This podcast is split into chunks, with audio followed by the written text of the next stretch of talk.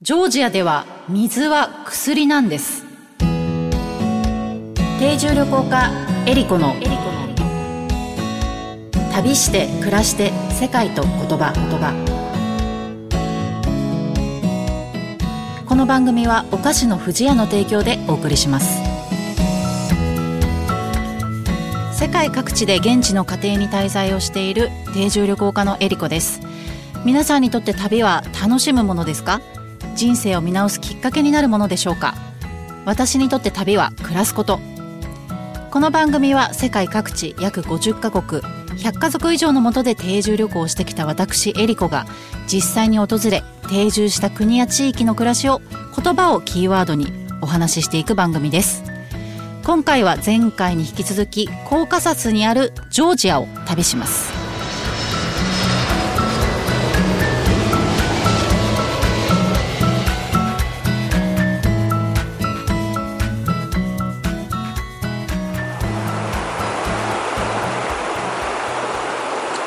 さて、えージョージアという国について改めてご紹介させていただきたいと思います。えージョージアは2015年までグルジアという名前で呼ばれておりました。えー現地ではサカルトベロというふうに呼ばれています。えー国土は日本の約5分の1ですね。北海道より少し小さいぐらいだと思います。約370万人が暮らしています。公用語はジョージア語という言語が話されています。2022年は日本とジョージア外交樹立30周年を迎える年になります。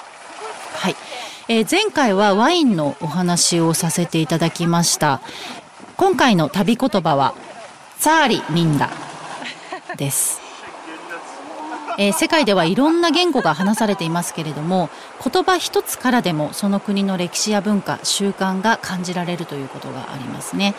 えー今回紹介するこのツァーリミンダなんですけれどもツァーリはお水という意味でミンダはくださいという意味です。えお水をくださいという意味なんですけれどもこれはまああのジョージアだけじゃなくてもいろんな国で多分使えるあのワードだとは思うんですが、えー、とジョージアの飲み物といえば前回まあお話ししたワインというのが先にこう浮かぶ方もいらっしゃると思うんですけれども実はですねジョージアって水もすごく有名なんですね。えー最近あのスーパーとかに行くと結構水の種類も多くなってなんかあのフルーティーな味がついているものとかあと炭酸水もすごい種類が増えてますよね。えー私はですねもう昔からなんですけど1日2リットルは飲むようにしていましてあの、まあ、海外に行くといろんなまあ水があるわけで日本の水ってやっぱすごくまあ、馴染みがあるというか美味しいなっていうふうにやっぱ感じますね。あの軟水なので本当柔らかいですしお米炊くにもねやっぱぴったりですしあとはね一つもうこれだけは譲れないというか髪の毛が傷まないです。やっぱ海外に行って一番あのこれは気になるなっていうのがやっぱ水で髪の毛がすごく傷んじゃうっていうのがあって日本はねやっぱすごくこう髪にも優しいお水が蛇口からね出るっていうのがありますよね。であの定住先でも私はまあ水分をこう取るようにしているんですけどもあのジョージアにその定住している時にあのまずスーパーに行ってこう水をこう買おうかなと思ったらすごい水の種類が多いんですよね。で、まあ、その大半がもう炭酸水なんですけどもあのほとんどの家庭でもう皆さん水炭酸水を買って常備しているっていうのがあるんですね。ジョージアでこう代表される水っていうのがもしかしたら聞いたことがあるかもしれないですけどボルジョミというですねお水あのこれもあのジョージアの空港とかに行くともうすごい大きな広告が貼られていたりとかするんですが、まあ、このボルジョミという水とあともう一つ鍋グラビというですね緑のボトルに入ったあの水があるんですけどもでどちらのね水もですね炭酸水塩っていう物質が入っていてでそれがこう私たちがこう使う電子機器の使用とか、あと化学物質をこういろいろ摂取してますよね。添加物とかで。で、そうしてこう酸化した体とか、まあ細胞をこう元に戻す効果があるっていうふうに言われているんですね。で、あの、ボルジョミはすごく硫黄の味、結構癖がある味がするんですけども、鍋グラビは比較的伸びやすいいですね。で、あの、ロシアとかだとボルジョミはあの薬局で売られているのを見たことがあるんですけど、現地では、なんていうんですかね、胃の調子が悪い時に飲む、ちょっと薬の代わりみたいな感じで飲むっていう飲み方をあのしていました。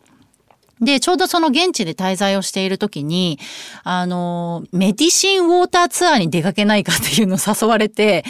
えー、なんだそれと思って、まあ面白そうだなと思って一緒にこう同行させてもらったツアーがあったんですけども、その、ジョージアの国内にはですね、その2000箇所以上水のその水源があるらしいんですね。で、特にあの北西部のラチャ・レチュフミ地方っていう場所があるんですけども、そこのに水源がもうすごくたくさんあるっていうことで、まあそれをこういろいろ巡ろうというこうツアーをですね、2泊3日であの旅したことがあったんですけども、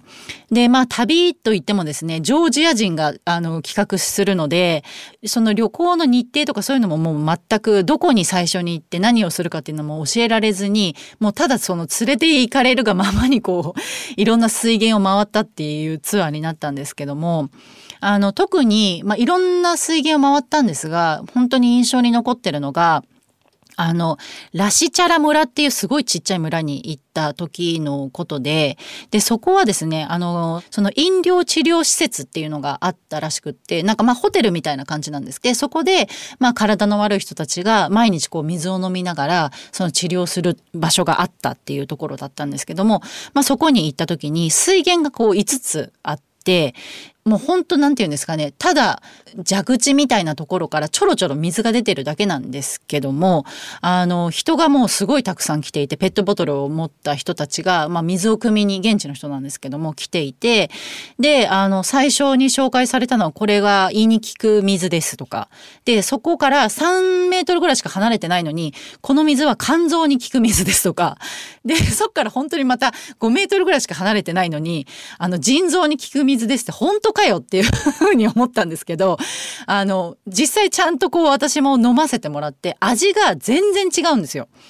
そのほんとちょっとしか離れてないのにこんなに味もあと炭酸、まあ、全部炭酸水だったんですけどこの炭酸の強度も違っていてで最後に行ったその水源が目に効く水だっていうのであの一緒に行ってたそのジョージア人の男性がそこでこう目を洗ったらなんか私がもっと綺麗に見えるとか言って冗談をなんか言われたりしてたんですけども。あの、やっぱその現地ではその水が本当薬みたいな感じで飲まれていて、あの、でも味は本当に鉄っぽいものから、その色も結構、その透明じゃないんですよね。茶色だったりとかするんで、まあ美味しいというより本当になんか薬っていう感じのあの味でしたね。でもなんかこう水ってこういう使い方もあるんだなと思って、すごいあの新しい発見だったんですよね。で、あの、まあ世界中こういろいろ旅してると、まあそれぞれの国でこう水の味が全然違ったりとか、あとここの水って大丈夫なの？みたいなことって結構あったりするんですよ。で、私も結構いろんなところを旅していて、あの、どの、この水は大丈夫かどうかっていう良し悪しがもう自分で結構判断できるようになってきていて、それはどういうふうにやるかっていうと、水を口の中にこう含むんですよね。含んで、ちょっとまあ置くと、こう鼻から抜けていく匂いがあるんですよ、独特な。それでやばいかどうかっていうのを判断するっていう、もう本当にこう皆さんに全然参考にならないあのお話なんですけども、あの水っていうと本当にいろんなエピソードがあってあのそれぞれの国であの面白いなと思うんですけど本当にあのジョージアはあの水がの使い道のこう幅を本当広げてくれたというかあこうやって水って使うんだっていうふうにあの思わせてくれたあの最初の国ですね。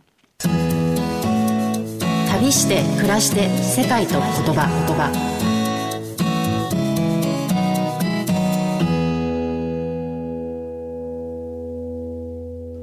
ここでお知らせです。富士屋のウェブサイトに私、エリコがペコちゃんと一緒に旅をして見えた世界の国々の文化や習慣についてのコラムが掲載されています。富士屋のウェブサイトのトップページからペコちゃんの森のバナーをクリックして、エリコペコちゃんの旅の記事にお入りください。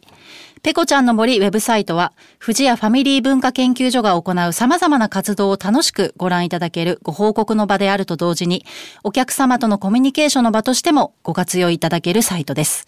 え毎月定期更新をしています。エリコペコちゃんの森のコラムの他にも、長野県黒姫にあるペコちゃんの森の様子や森林整備活動のご報告、スマイルをテーマにした川柳の募集、オリジナル壁紙カレンダーがダウンロードできるコーナーなどもあります。ぜひ、富士屋のウェブサイト、ペコちゃんの森を覗いてみてください。